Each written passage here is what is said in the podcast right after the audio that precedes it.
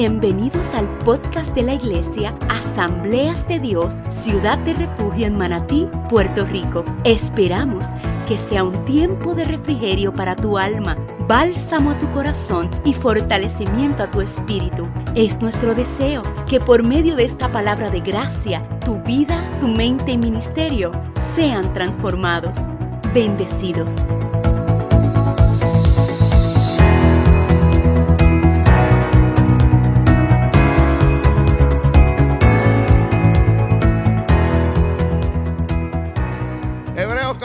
10, verso 35, hasta el final le hacía la gloria del Padre, del Hijo y del Espíritu Santo. Y la iglesia dice, dice, no perdáis pues vuestra confianza, que tiene grande galardón, porque os es necesaria la paciencia, para que habiendo hecho la voluntad de Dios, obtengáis la promesa porque aún un poquito y el que ha de venir vendrá.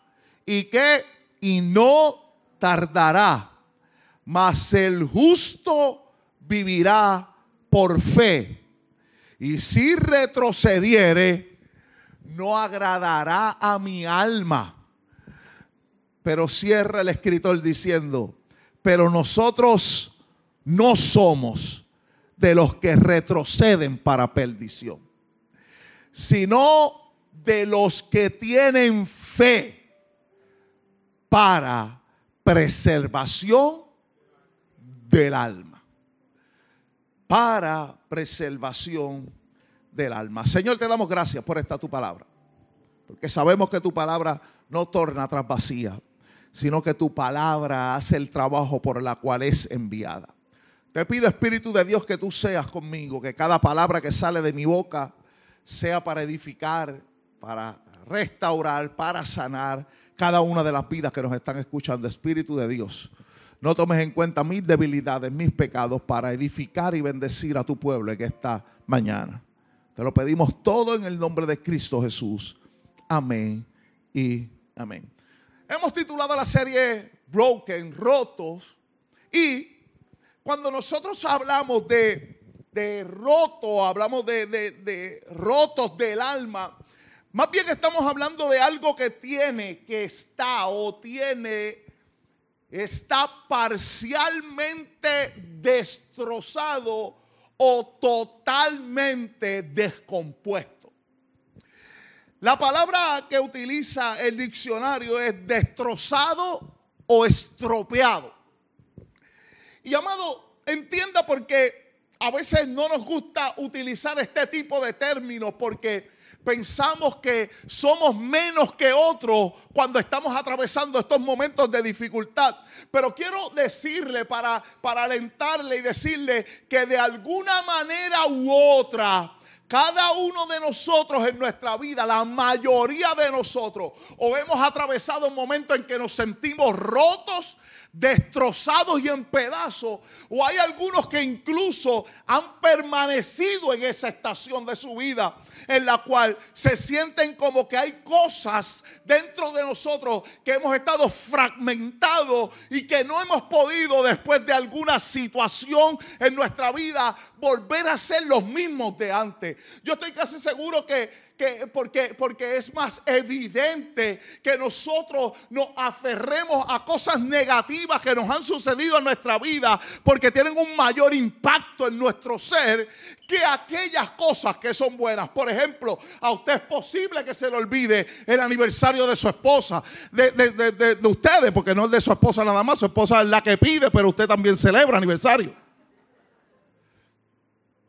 Posiblemente se le olviden fechas importantes, que si cuando nació fulano, cuando nació fulana, o, el día en que me casé, algunos se le olvidan momentos cruciales en su vida. Quizás yo le puedo preguntar a ustedes, ¿cuándo usted, qué día fue el que usted vino a, a Cristo? Usted tiene la fecha y algunos, yo vine en el año tal, pero no recuerdo la fecha, porque algunos momentos especiales nosotros no tenemos el tiempo a veces para disfrutar esos momentos, para marcar esos tiempos y para celebrar esos tiempos. Pero momentos duros y difíciles sí que llegan a nuestra vida, a veces son constantes en nosotros y parecería eh, contradictorio, pero a veces nosotros hemos pronunciado palabras como después de esto que me ocurrió en tal tiempo en mi vida, yo no he vuelto a ser el mismo. Y hemos calendarizado momentos duros, momentos en que nosotros hemos sentido dificultades en nuestra vida, que se nos ha hecho complicado volver a arrancar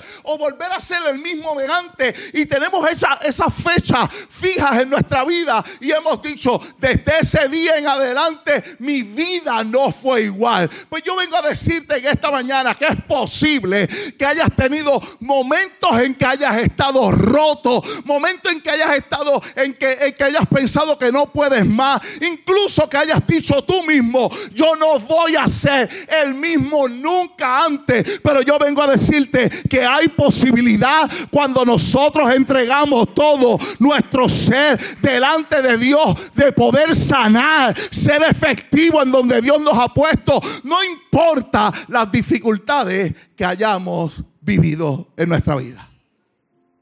Pero amado, déjame decirte esto, aprovechando lo que, lo que Sujei estaba hablando, mientras, mientras decía lo que decía, porque todos hemos estado rotos en algún momento. Y la mayoría de nosotros también, además de estar rotos en algunos momentos dados de nuestra vida, también la mayoría de nosotros ha aparentado estar bien delante de gente cuando en realidad está destruido por dentro. Nosotros en ocasiones somos el estilo las muñecas Barbie en que usted puede quitarle las manos y puede quitarle las piernas y puede incluso arrancarle la cabeza, pero usted va a mirar el rostro y el rostro va a seguir riéndose porque no hay manera de cambiarlo. Y a veces nosotros hemos actuado literalmente de la misma forma, como muñecos que nos sentimos despedazados, que el niño cogió un brazo, lo puso por un lado y cogió el otro y lo puso para el otro, pero cuando miras la cara sigue sonriendo porque hemos aparentado tratar de que estamos bien, de que somos efectivos, de que estamos felices, pero la realidad es que tenemos una lucha interna que no hemos podido resolver simplemente porque nos toca seguir con el show. Tenemos que seguir con nuestra vida. Y amado, déjame decirte esto, hacer pausas intencionales en nuestra vida para resolver nuestros asuntos internos no es pérdida de tiempo. Te voy a decir qué es lo que ha pasado. Que la religión nos ha enseñado que nosotros no podemos estar tristes.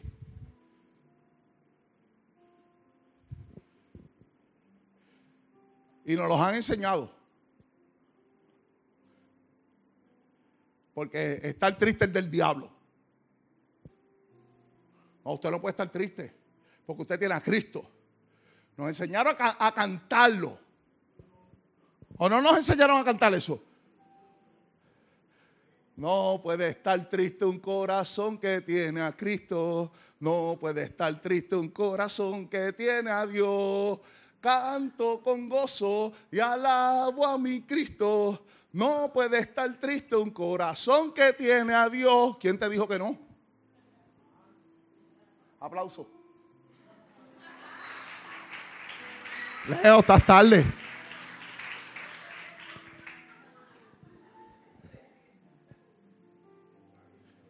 ¿Quién te dijo que no se puede estar triste? Se puede estar triste. Lo único que el enemigo no puede robar desde adentro de nosotros es lo que ha sido puesto por el Espíritu de Dios. Y usted puede estar triste, pero el gozo de Dios no se lo puede quitar. A usted le pueden haber chupado la alegría en un momento dado, pero hay una esperanza en nosotros que el gozo del Señor va a seguir siendo nuestra fortaleza. Hay momentos puntuales en nuestra vida que nosotros tenemos que derramar lágrimas, que nos vamos a sentir solos, que nos vamos a sentir aislados, que vamos a sentir dolores profundos que no podemos manejar. Eso está bien, e, está válido pensar en que ya no puedes más, pero lo que único que usted y yo no podemos hacer es retroceder ante esos momentos, porque una palabra de Dios puesta en la vida de nosotros tiene la capacidad no solo de sanarnos, sino de llevarnos a lugares que usted y yo jamás pensamos estar y solo su gracia puede hacerlo. Pero sí se puede estar triste.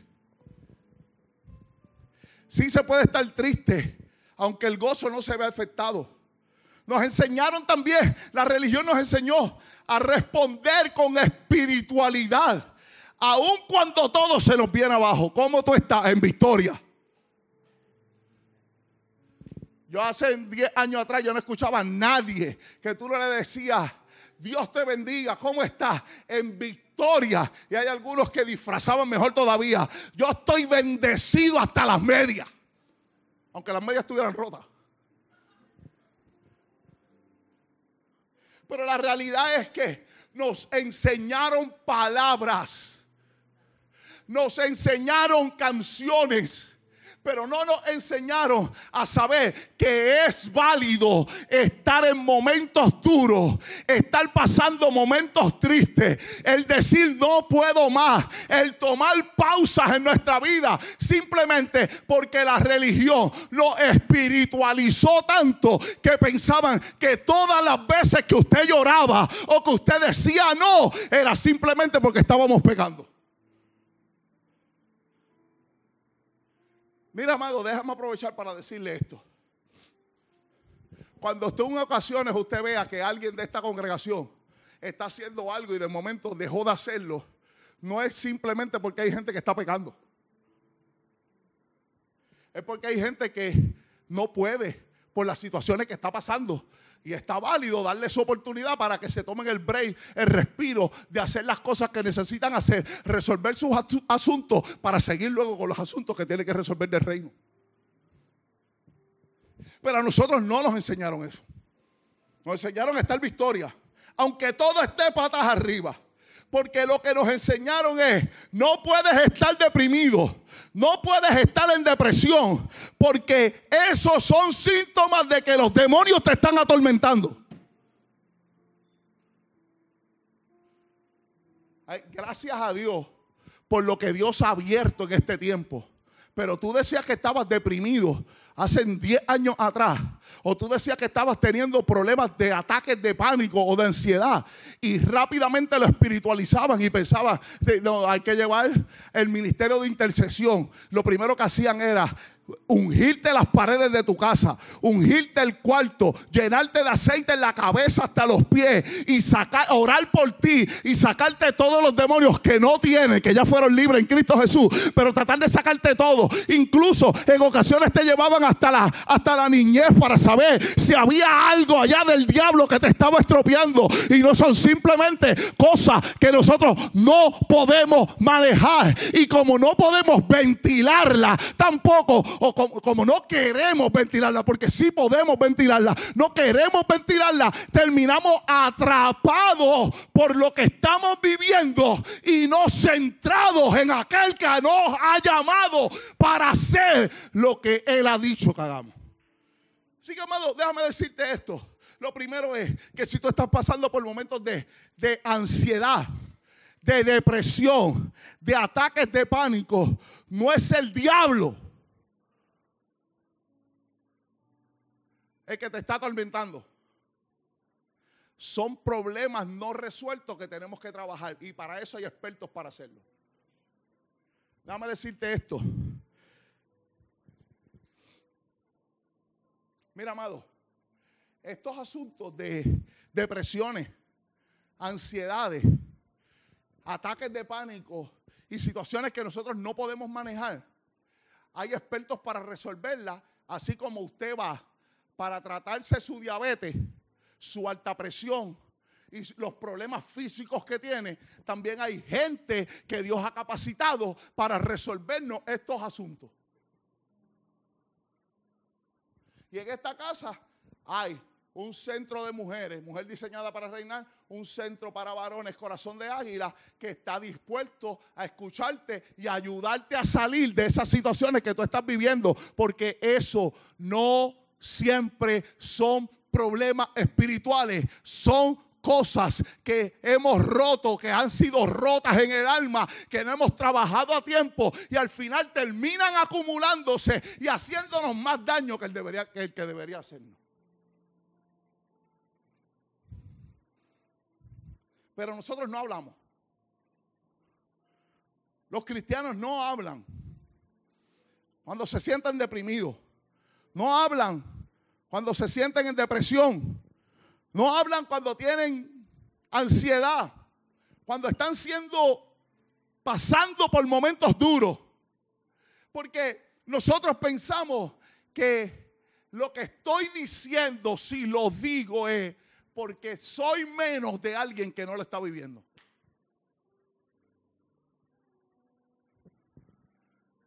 Y mira, amado, en estos últimos años de, nuestro pastorado, hemos visto, Emma, para, decir, decirle bien, la pandemia potencializó todo este tipo de situaciones en las personas. hay un aumento, hay un aumento de gente con, problemas del alma que no pueden resolver, que están en su casa sin, sin poder ser funcional, porque tampoco han querido hablar con nadie.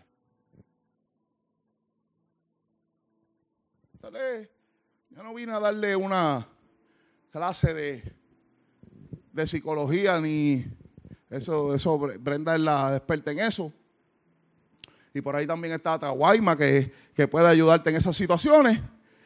Pero bíblicamente hubo gente también que se enfrentó a ese tipo de cosas y hacen, y, y para ese tiempo no había psicología para darle a esa gente, pero el apóstol Pablo escribía cada vez que podía a las iglesias y le decía, renovados en el espíritu de vuestro entendimiento. El apóstol Pablo, sin entender lo, que iba a, pasar en la psicología años después, decía, lo que tú necesitas es, renovar tu pensamiento. Lo que tú necesitas es cambiar tu manera de pensar. Escribiéndole a los filipenses, le dice, tú quieres salir de eso, de eso que tú estás viviendo. Pues en vez de estar pensando en todo eso que te está preocupando, en esto pensar, en todo lo bueno, en todo todo lo justo, en todo lo amable, en todo lo que es de buen nombre. Si hay virtud alguna, pensar en esto que él está diciendo en palabras simples. El Evangelio tiene el poder para sacarte de tu peor circunstancia, de tu peor enfermedad, de tu peor depresión y de tu peor ansiedad. ¿Por qué? Porque el Evangelio de Cristo lo primero que hace es arropar tu mente para capturar tus convicciones, para hacerte una pieza clave en el Evangelio de Cristo, cuando vengan pensamientos en que te dice, ya no puedo más, ahí es que tú dices, pero la palabra me dice que yo todo lo puedo en Cristo que me fortalece. Cuando el enemigo dice, ay, ya tú estás hecho añico, tú no puedes más con tu vida, entrégate, no me voy a rendir, porque aquel que prometió que estaría conmigo, está conmigo todos los días, hasta el fin del mundo, amado. Tenemos que comenzar a cambiar los pensamientos pensamientos de mal por el pensamiento de Dios para nuestra vida, que siempre es de victoria en victoria. Y, y mire esto, amado, porque la gente tiene una teología incorrecta con relación a las cosas malas que nos pasan.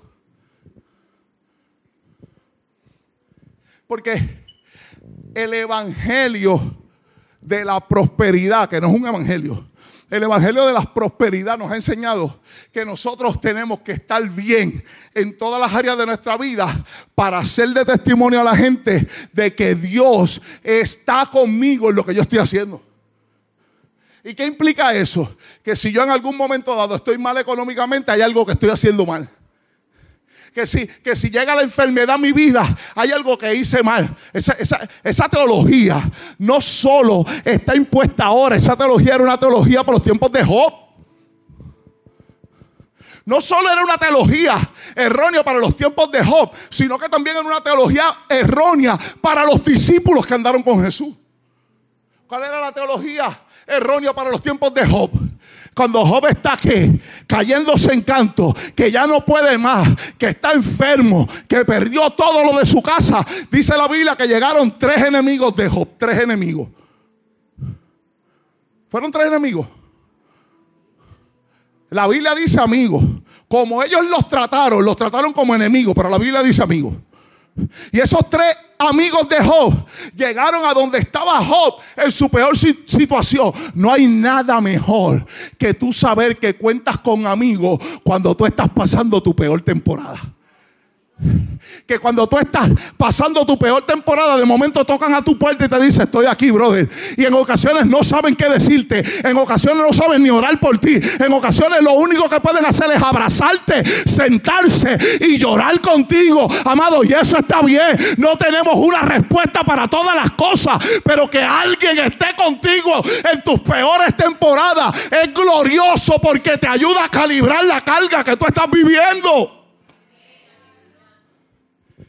Pero si no hay nada mejor con que te llegue alguien en tu peor temporada, no hay nada peor que que los que lleguen te vuelvan peor que como tú estabas.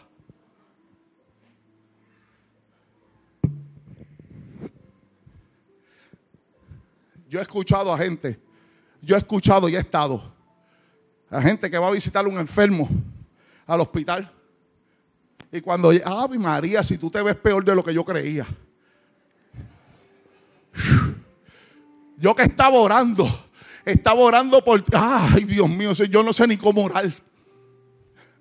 Y, mira, de, verdad te ves malo. Y algunos empiezan a contar testimonio. A la tía mía le dio eso mismo y como a los tres días se murió. El hermano está allá que no puede hablar. Y loco por decirle, arranque y vete, no ores por mí, no me ponga las manos, salte. Está, estás terminando la poca fe que tengo. Y aquella gente llega. Ellos se alegran cuando llega. Pero con lo que dicen, no, amado, nosotros tenemos que aprender que hay momentos que cuando nosotros no sepamos nada que decir, nuestro nuestra mejor conversación es quedarse con la boca cerrada.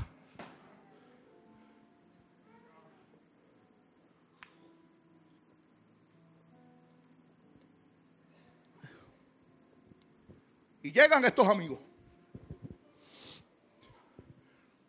¿Qué le dicen a Job? Hermano, en palabras, esta es la versión Reina Valera puertorriqueña 2023. Tipo, ¿qué te pasó? No, mano, yo no sé. Yo soy un hombre recto, perfecto, delante de Dios. No, no, no. No, papi. Tú tienes algo oculto. No, no, no, en verdad yo no, como, como soy, como ustedes me conocen, yo soy. No, no, no, muchachos. Es que para que te pase lo que te pase, tú tienes que haber hecho algo. Tú tienes que haber pecado. Algo escondido, tú tú tienes que haber tenido negocios turbios.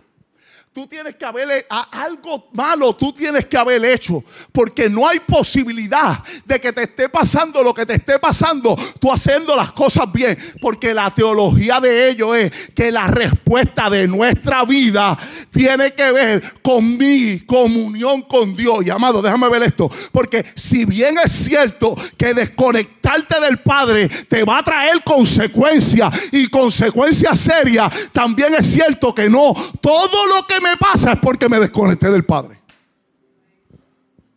Amado, y que tú entiendas esto, esta teología en el Antiguo Testamento, está bien. Tú dices, ah, chacho, Cristo no estaba, y como Cristo no estaba, pues ellos no entendían ese, ese tipo de pensamiento, no entendían toda la revelación del Padre, pero que tú lo veas con los discípulos de Jesús, está cañón. Con los que andaron con Jesús. ¿Cuándo, pastor? Jesús va caminando con los discípulos y la Biblia dice que ellos ven un ciego de nacimiento. Y cuando ellos ven un ciego de nacimiento, los discípulos le hacen esta teología a Jesús. La misma teología que usó Job. Y la teología de ellos es, ¿quién pecó? Este o sus padres. Que ellos estaban queriendo decir con la teología que tenía. Para que este tipo esté así, algo malo han hecho. O lo hizo mal él, o lo hizo mal los padres. Y como consecuencia de que los padres hicieron, los hijos están, están pagando hoy lo que deberían hacer. Amado, no es que tú hayas hecho algo. No es que se hizo algo. No es que alguien antes de ti hizo algo. Déjame decirte esto. Porque tu padre puede haber sido un mal tipo. Tu padre puede haber sido una mala mujer. Pueden haberte dado una mala vida, un mal ejemplo. Pueden haber hecho todo en contra del Evangelio. Y después que tú vienes a Cristo, todo aquello que estuvo roto en algún momento comienza a conectarse y a cobrar vida. Tú no eres lo que es tu papá. Tú no eres lo que es tu mamá. Tú eres lo que dijo Dios desde que te acercaste a Él. Y todo ese pasado quedó roto roto en la cruz del Calvario. No hay forma que puedas seguir con las maldiciones generacionales. Pero cuando vienes a Cristo, todo eso se resuelve. Por eso hoy tú eres quien eres. Por eso tú no hablas como habla alguien, ni como tu tío, ni como tu abuelo. Por eso tú no estás en la esquina ni en el punto. Por eso tú no eres un borracho como ellos. Porque lo que Cristo hace, lo hace bien, completo y perfecto. Alguien debe levantar su mano y darle gloria a Dios por eso.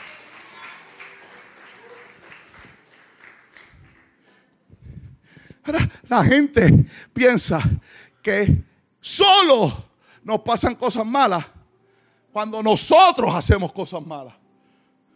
No, no te pasan cosas malas porque estás pecando. te, voy a decir esto. Te pasan cosas malas porque la vida es injusta.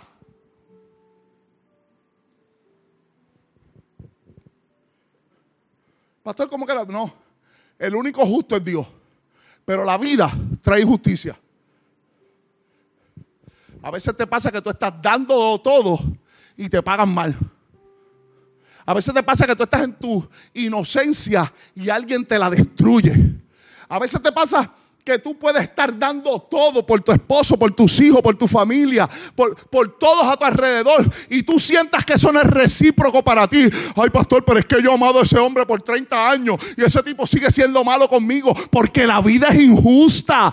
Porque no, no, no, no, no. Porque la gente no te paga con la misma forma que tú das. Pero qué bueno eso. Porque la gente en ocasiones tú no das para recibir. Tú das porque esa es tu esencia. Tú das porque eres quien eres. Tú das por lo que Cristo ha hecho en ti. Ay, ¿qué voy a hacer? Voy a ser malo. No, no puedes hacerlo. Porque es que la esencia tuya no te lo permite. Es que la renovación que Cristo ha hecho en ti no te permite retroceder. Seguimos dando y seguimos dando. Aunque la vida terrenal es injusta, hay un Dios justo que da recompensa a todo aquel según sea su obra.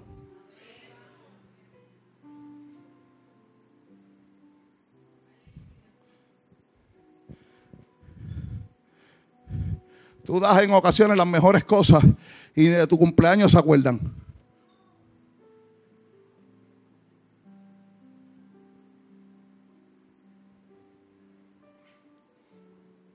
Tú quisieras que te celebraran lo que tú celebraste a otro. Pero no siempre pasa así. Y amado, déjame decirte esto. Porque a veces esas cosas comienzan a meterse en el corazón y comienzan a meterse en la mente. Y tú comienzas a pensar que como no recibes lo que da, hay algo que tú estás haciendo mal. Amado, déjame decirte que nosotros, Pastor Víctor lo dijo de una manera clara, nosotros hay cosas que no podemos cambiar. Y una de las cosas que nosotros no podemos cambiar es a la gente.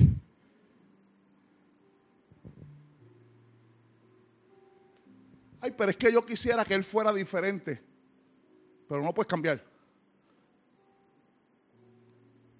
Es que yo quisiera que él fuera así o así, pero tú no lo puedes cambiar. Es que yo quisiera que me tratara de esta manera, pero lamentablemente no pasa. Incluso, ¿tú sabes qué, cuál es nuestro mayores problemas con relación a eso? Es que nosotros vemos a la gente venir a Cristo y muchos de ellos seguir siendo los mismos que eran antes de venir a Él. Y tú dices, ¿y cómo, es posible?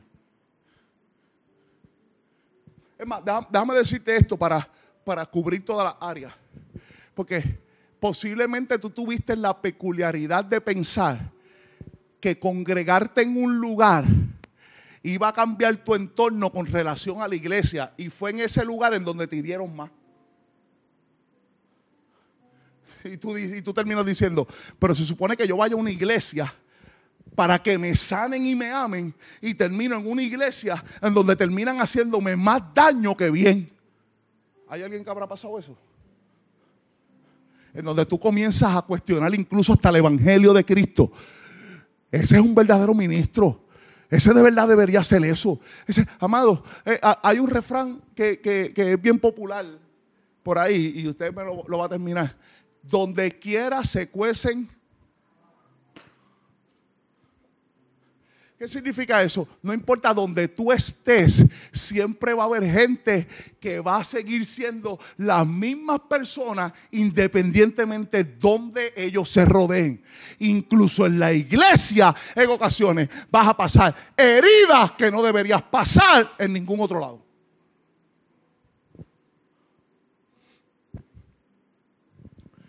Mira, amado, antes, donde único usted podía llorar, si usted era cristiano, era en el altar. aquellos que llevan años en el Evangelio saben que tú aprovechabas los días de oración en tu iglesia. Y los días de oración en tu iglesia, como tú no puedes llorar todo el resto de la semana, tú venías y llorabas ahí y gritabas y pataleabas. Y como la gente no sabía si era, si te estaba Dios tocando, si te estaba sanando, si tú estabas enchismado, pues como nadie sabía eso, ese era el mejor lugar para... Pero déjame decirte esto, te estás riendo, pero déjame decirte esto, no hay mejor lugar para llorar que en la presencia de Dios. No hay mejor lugar en donde puedan enjugar tus lágrimas que en la presencia de Dios. Y eso no tiene que ser en un culto de adoración, eso puede ser en tu cuarto donde nadie te ve, incluso puede ser en el baño cuando te estás bañando y nadie sabe lo que está pasando allá adentro. En esos lugares en donde nadie te está viendo, Dios te está sanando en los lugares en donde tú sientes que te estás rompiendo en pedazos y que ya no puedes más, es donde Dios está tomando todos los pedazos de nuestra vida y los está armando al pie de la letra. Entienda esto, porque esto, esto te va a bendecir. Dios no es un Dios que es un herrero, Dios es un alfarero. Él no te está dando cantazos, Él está cogiendo tus pedazos y los está haciendo a la forma de Alguien debe levantar la mano y darle gracias a Dios por esto.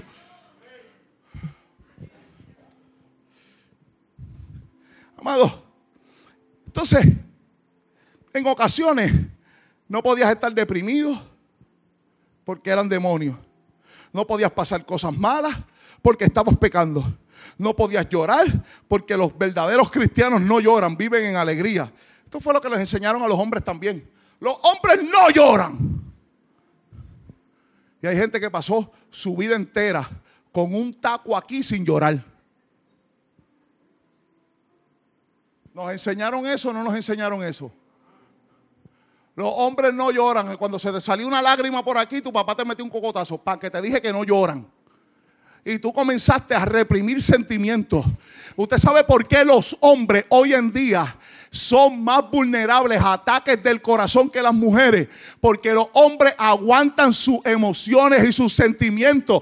Y como lo están aguantando, escuche esto, por algún lado tiene que reventar. Pero hoy yo vengo a decirte que aquellos que te rompieron, que aquellos que te dañaron, que aquel corazón que está en mil pedazos, en donde tú no has podido llorar, en donde tú no has podido sanar, en donde tú no has podido entregar, es ahí donde Cristo maravilloso se mete en esta hora y comienza desde allá a restaurar tu vida, a, volver a formar tu corazón para que vuelvas a entender la verdad profunda del amor de Cristo sobre nosotros, que nunca nos dejará de la misma manera. Te voy a decir ¿Qué ha pasado con esta teología y la religión que ha hecho? Ha pasado que ha, ha, hecho, ha creado una generación que está dentro de la iglesia hoy que nunca habló de sus heridas. que nunca trabajó sus dolores y que nunca expuso su alma rota. Y eso ha provocado que tengamos gente que ha intentado, ha intentado estar completo, pero no encuentran los pedazos rotos y no saben cómo trabajarlo.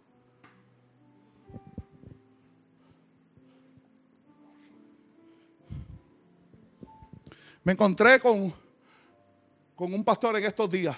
Hablamos muchísimo, más de cinco horas. Y me expuso la situación más clásica que hay dentro de las heridas que pasan todos los seres humanos, la mayoría de los seres humanos. Déjame decirlo de esta manera. Hay aproximadamente siete de cada diez personas que han tenido problemas con la paternidad.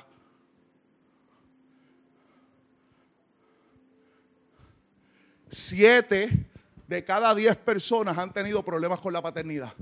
¿Cómo, pastor? Bueno, dentro de esos siete hay muchos que el papá nunca estuvo. Se fue, abandonó a la mamá, dejó a la mamá sola, criando. Pero también hay gente que estuvo, padres que estuvieron, pero que no estuvieron. Estaban en la misma casa, pero lo que se dedicaron fue a trabajar y a hacer otras cosas, incluso ministerio, que atender a sus hijos. Y sus papás y sus hijos nunca vieron a sus padres en la casa como una figura paternal. Muchos de ellos han tenido distorsión de la paternidad. ¿Qué es distorsión? Bueno, papá se fue y llegó otro. Y ese otro que llegó, en ocasiones, muchos hicieron su trabajo, pero otros lo hicieron peor que si se hubiesen abandonado. Entonces tenemos gente dentro de nuestra sociedad, siete de cada diez, que no ha visto la figura paternal, si tú vas a un search a la mayoría de los confinados en Puerto Rico, la mayoría de ellos no tuvieron una figura paternal. Eso es un problema. ¿Qué problema es ese? El problema es que nosotros crecimos sin una figura y querrámoslo o no, lo entendamos o no, tenemos que lidiar con cosas que nosotros no pudimos resolver desde la niñez. Y estoy hablando con este pastor. Pastor tremendo, una bonita congregación, Dios haciendo cosas grandes en su vida. Y él se sienta, está conmigo con Yari y me dice, pastor, te voy a decir lo que me pasó a mí. Él tiene una oficina hermosa.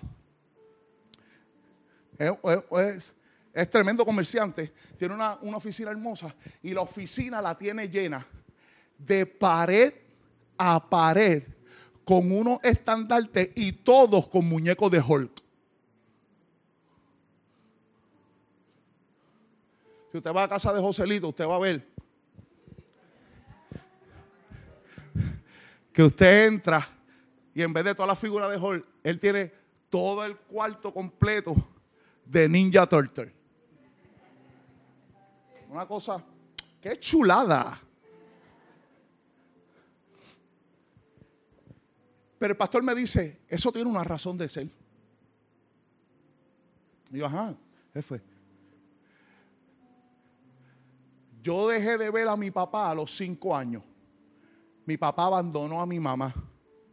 Y el día que mi papá abandonó a mi mamá, mi papá me llevó un muñeco Hulk y me lo entregó me dio un beso, me abrazó, me besó. Yo no sabía qué estaba pasando. Y me dijo, nos vemos después. Se fue. Nunca más volvió. Y el único recuerdo que quedó de él, de su papá, fue un muñeco Hulk.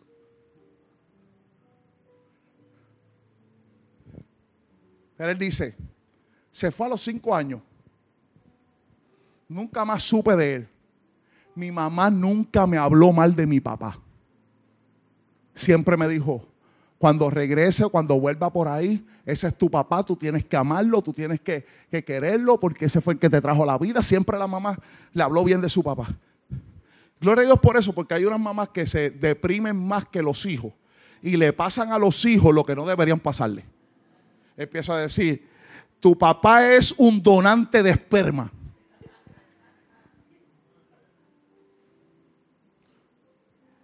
Tu papá no vale nada, tu papá no te dio chavo, tu papá no esto, tu papá lo otro, tu papá... Y lo que creamos es una conciencia de un niño levantándose, viendo una figura paternal, tras que no la tiene distorsionada.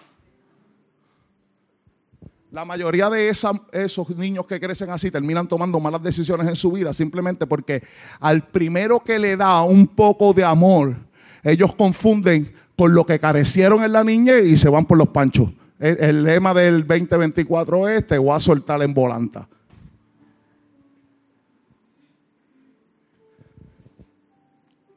Él me dice, mi mamá a los tres años se casó. A los tres años de mi papá haberse ido. Y el tipo que llegó fue un tipo bueno. Ese es mi padre. Yo le llamo papá. Me amó, me crió, me dio, me ayudó. Estuvo en todas las etapas de mi vida. Que sí, estuvo en, todo. Graduaciones, momentos especiales, todo. Él fue mi, eh, mi, él mi papá. Yo le digo papá. Pero él pensó que esa área no la tenía que trabajar. Pero llenó su oficina de Hulk. ¿Por qué tú llenas tu oficina de Hulk si el próximo tipo que llega en tu vida te ayuda? Porque hay cosas que no sanaron. Tu, última, tu último recuerdo de él es ese.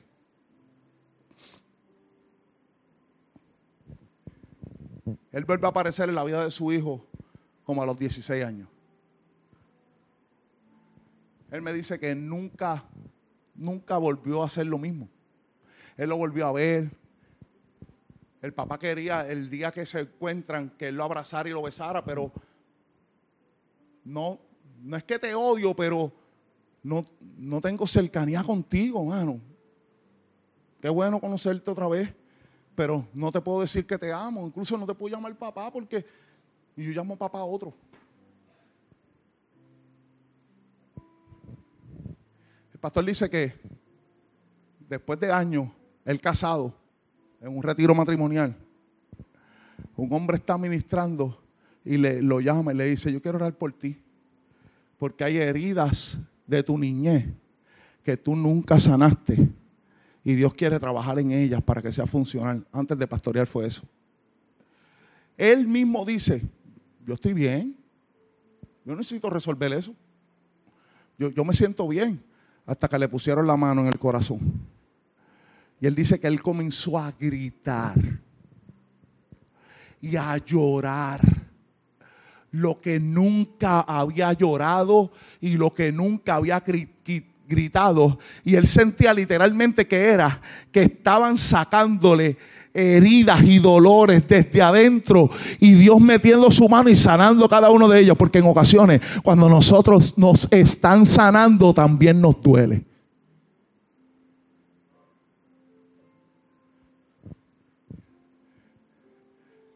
Yo no soy médico, ahí está Joselito y está Yamaris por ahí, que ellos saben de eso. Pero si usted se quema, a usted le duele la quemadura, pero para que sanen hay que restregarle la carne que se está, la carne que está ahí, que está seca ya, que está muerta, hay que restregársela para volver a dar. Y te están sanando, pero te está doliendo.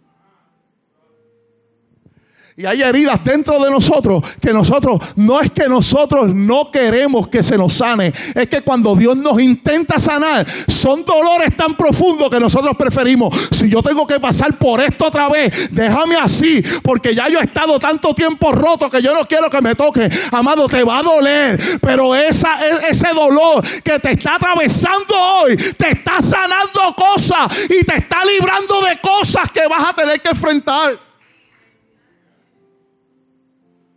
Yo no le estoy mintiendo, pero estoy en la introducción. Pero no le estoy mintiendo, estoy en la introducción. Y a veces esos pedazos rotos no sabemos cómo trabajarlo por el simple hecho de que cada vez que nos tocan nos duelen. Amados, seamos honestos. Hay heridas que nosotros no hemos sanado. No que no le permitimos a Dios que no las toque. No dejamos ni que la gente nos las hable. Y te voy a decir esto porque uno de los problemas más contundentes para atacar un problema de enfermedad con relación a los médicos que tienen que ver con el cuerpo es que usted no pueda articular lo que a usted le pasa. Si usted llega a una oficina de un médico y usted no sabe lo que le pasa, no le pueden dar lo que usted necesita si usted no lo puede articular.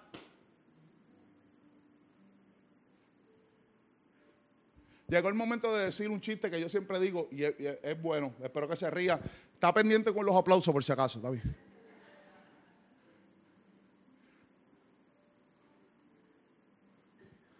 Llega un, un paciente donde el doctor y le dice,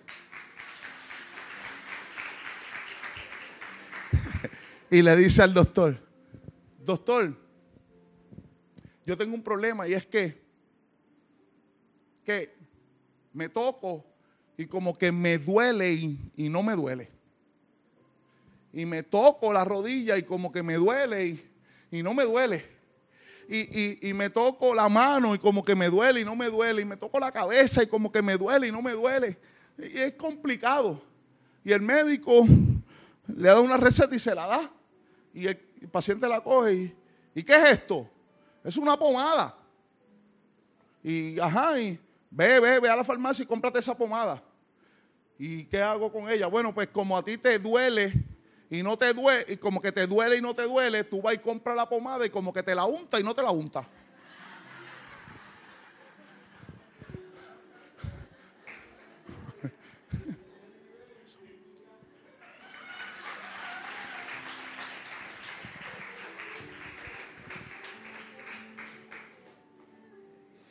Y lo más difícil para trabajar dentro de una oficina médica es que tú no puedas descifrarle al doctor ¿Qué es lo que te está pasando? Y amado, entienda esto, porque cuando es del alma es más profundo todavía, porque tú puedes ir, cuando estás roto del alma, tú puedes ir donde un médico, él te manda a hacer laboratorio, te dice que te duele, te dice qué te pasa, y los laboratorios salen bien, y los estudios que te hacen salen bien, y él te dice, pero es que no hay diagnóstico, porque no hay nada que salga, tu sangre sale bien, tu orina sale bien, todo esto sale bien, tu vida sale bien el CT sale bien, todo sale bien, no sé por qué está pasando eso. Y eso, preciso momento en que nadie encuentra lo que pasa, no está roto por fuera, está roto por dentro. Y déjame decirte esto, porque las roturas del alma terminan afectando el cuerpo.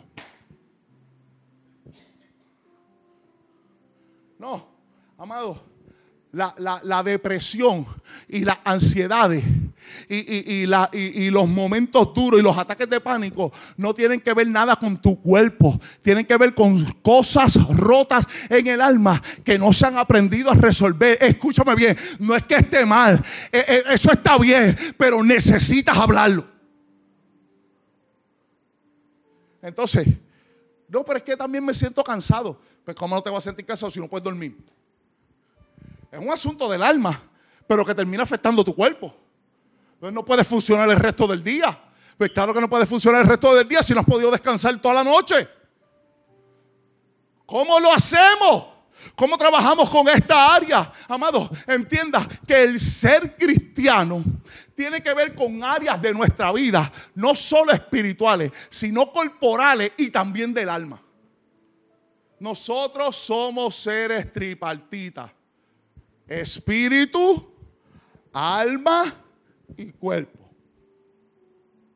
Y déjame decirte esto por si usted pensaba que la tarea de santificación es difícil, le, se la voy a complicar un poquito más.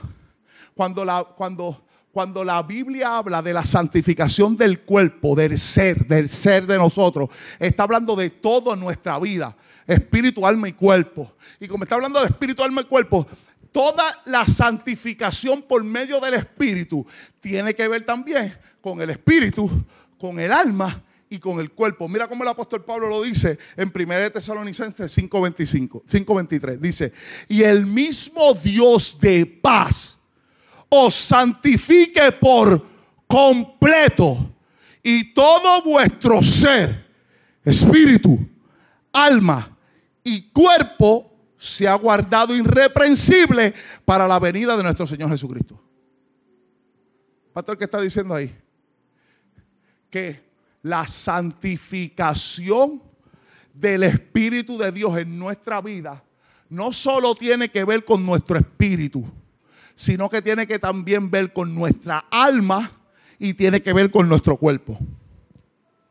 Y hay gente que solamente quieren santificarse del espíritu y del cuerpo, pero con el alma hecha a pedazos. ¿Cómo es eso, pastor? Bueno, hay gente que se dedica a orar y ayunar para fortalecer su espíritu. Y se guardan en santidad en su cuerpo. ¿Qué hacen? Ellos no visten de cierta manera, ellos visten más regatados, ellos, ellos, ellos eh, faldas hasta allá abajo, pantalones hasta allá abajo, tipo rabacucu porque ellos entienden que ese es el modelo de ellos para guardarse en su cuerpo en santificación. El modelo para guardarse en su espíritu en santificación es orar, es ayunar, es leer la palabra, es tener comunión con el Espíritu de Dios. Pero el alma anda suelta. Y el, alma anda hecho a pedazos. Entonces, ¿cómo le metemos mano al alma para, para evitar los dolores que estoy pasando? Si apenas he aprendido a hablar las cosas que estoy viviendo?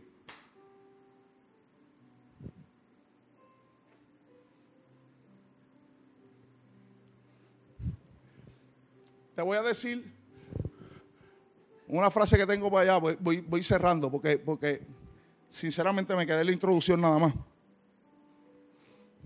Pero ya muchos de ustedes, la alarma no ha sonado, pero está a punto de sonar. Voy a decirte algo que está. El pastor, pastor Milton habló algo de eso. Pero quiero decirte lo que dijo Jane Baldwin. Dijo, no todo lo que enfrentamos se puede cambiar. Pero nada se puede cambiar hasta que no se enfrenta.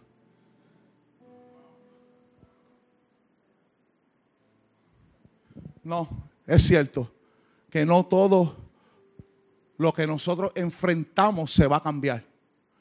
Hay cosas que no podemos cambiar. Pero te voy a decir algo. Pero no podemos cambiar áreas de adentro de nosotros si nosotros no las confrontamos y no las enfrentamos. Te voy a explicar esto y voy a cerrar. Yo creo que si no pude predicar este mensaje completo,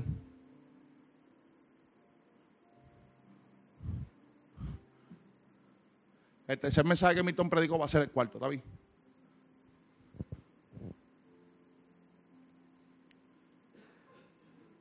Nosotros no vamos a estar completamente sanos hasta que nuestra alma rota, nosotros no aprendamos a quebrantarla delante de Dios.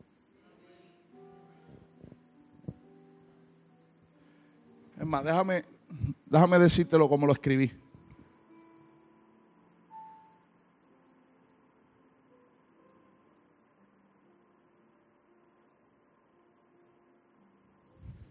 Así lo escribí.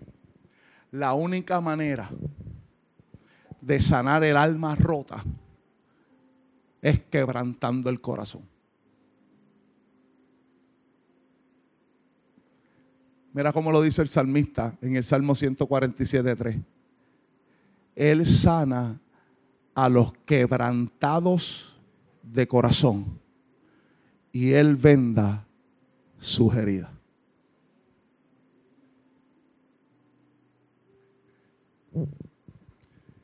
Qué ironía que nosotros estando rotos nos queremos hacer fuertes para no quebrantar nuestro corazón delante de Dios, pero seguimos rotos.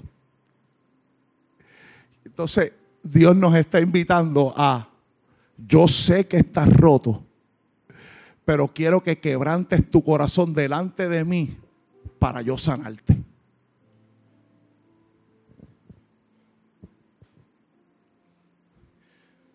te lo voy a tener que tocar en el próximo sermón porque ya, ya quiero cerrar. Pero las roturas del alma tienen que ver con dos dimensiones del alma. Hay situaciones externas que rompen el alma, pero hay situaciones internas que la destruyen.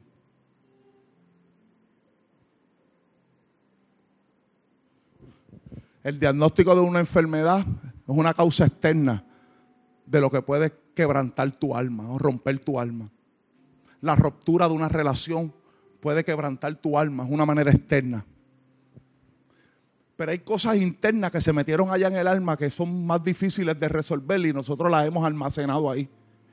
Entonces tenemos en el alma un almacén de cosas que nos hicieron, como el que abusó de nuestra inocencia que tú no lo puedes resolver, no es algo externo, está dentro. La falta de perdón que tú tienes que te está destruyendo la vida. Tú quieres ser feliz, pero no puedes ni hablar ni mirar a esa persona que te dañó. Y esas situaciones del alma hay que resolverlas.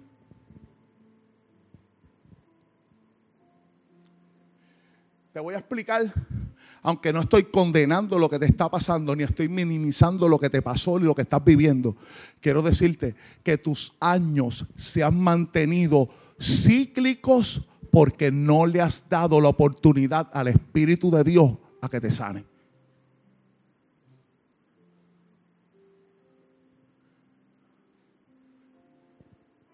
Mira, amado, sin decir, esto es yo, sin decir, el Espíritu me dijo, para no manipularlo a ustedes, la realidad del asunto es que la mayoría de los que me están escuchando aquí tienen asuntos con papá o con mamá que no resolvieron nunca.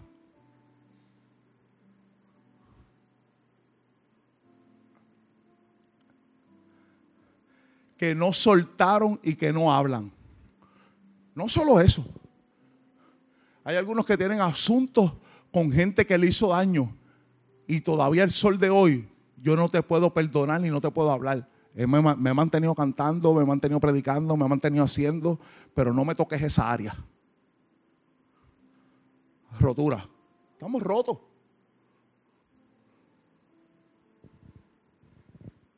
Y no hemos aprendido a lidiar con esas situaciones. Y Dios te está diciendo hoy,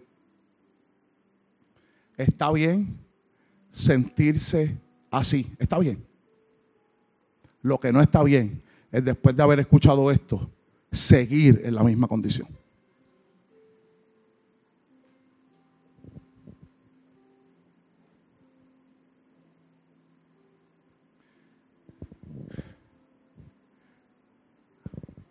Hay matrimonios que ni siquiera saben las heridas que tiene su pareja, porque me las callé yo. y no sabemos cómo enfrentamos los problemas matrimoniales, pero es que no he resuelto mi vida. Y si yo no he resuelto mi vida, un matrimonio no te la va a resolver. En verdad, el matrimonio termina exponiendo lo que por dentro nosotros somos.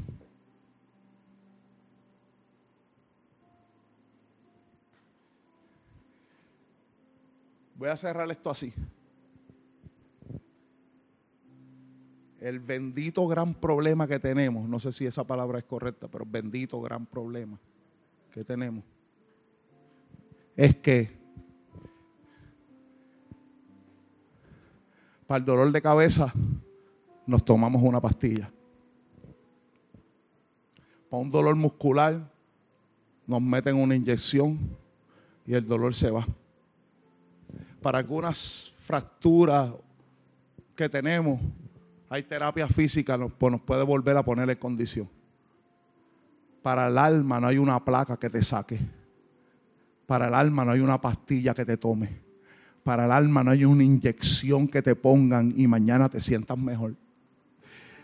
Lo único que podemos hacer es rendirnos ante aquel que puede coger nuestra alma y volverla en la condición que necesita estar para poder ser funcional en este tiempo que Dios nos ha permitido vivir. ¿Qué nosotros vamos a hacer durante lo que nos resta, los domingos que nos restan del año? Nosotros vamos a trabajar esta área para poder sanar. Que nuestra intención como pastores de esta iglesia es que tú no empieces el año 24 como has venido trabajando tus últimos 10 años de vida. Sino que puedas sanar para que tengamos un 2024 bendecido en todas las áreas de nuestra vida. Y la única manera de hacerlo es quebrantándonos. Que eso tiene que ver con lo que se cantó hoy, con rendirse. Rendirnos tiene que ver a, ya yo no quiero volver a ser quien era. Necesito entregarlo todo. Pero déjame decirle que es más fácil cantarlo que hacerlo.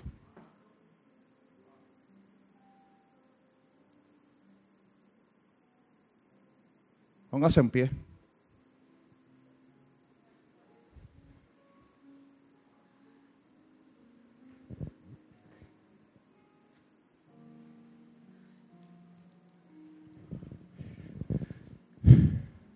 Yo quiero que como iglesia practiquemos esto antes de irnos. Escucha esto, y esto no es broma. Brenda sabe más que yo de esto.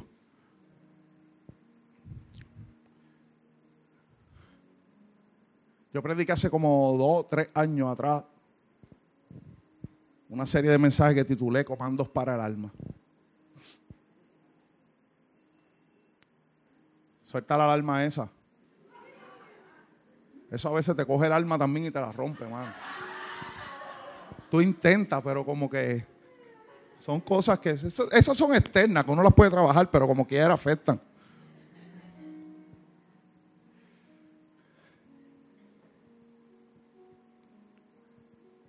Está comprobado, amado, está comprobado que hay abrazos que sanan.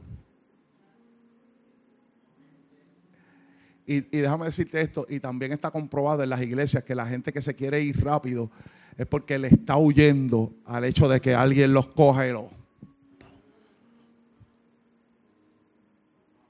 Y tenga que descubrir lo que hay dentro de él.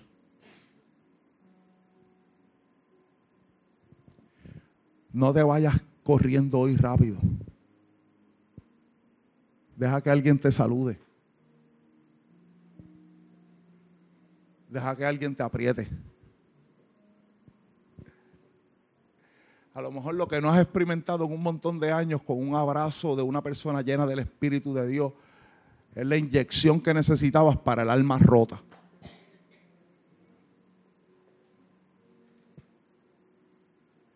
Y que a la vez, ¿tú sabes qué pasa? Que después que sana te conviertes en esa persona que bendice y puede sanar a otras personas.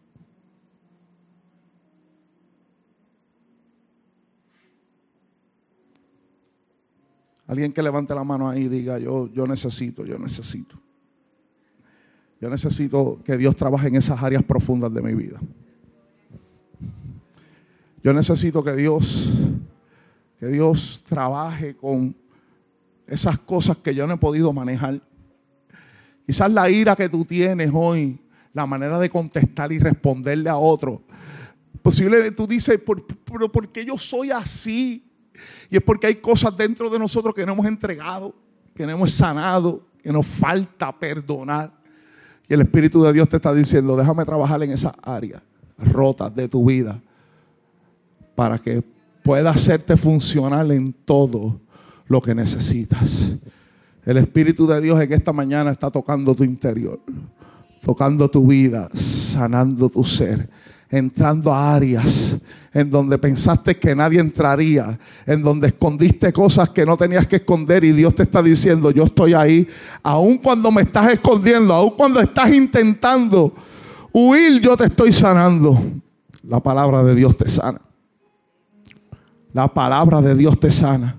El Espíritu de Dios sana cada una de las áreas de tu vida.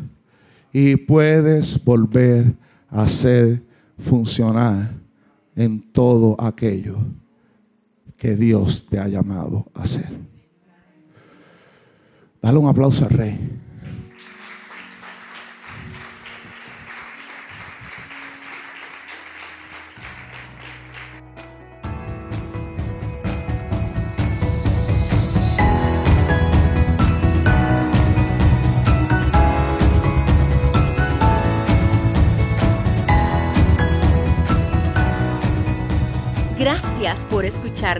Te invitamos a que nos sigas en nuestras redes sociales como AD Ciudad de Refugio. O si vives en Puerto Rico, te invitamos a que nos visites miércoles 7 y 30 de la noche y domingos 10 de la mañana. Bendecidos.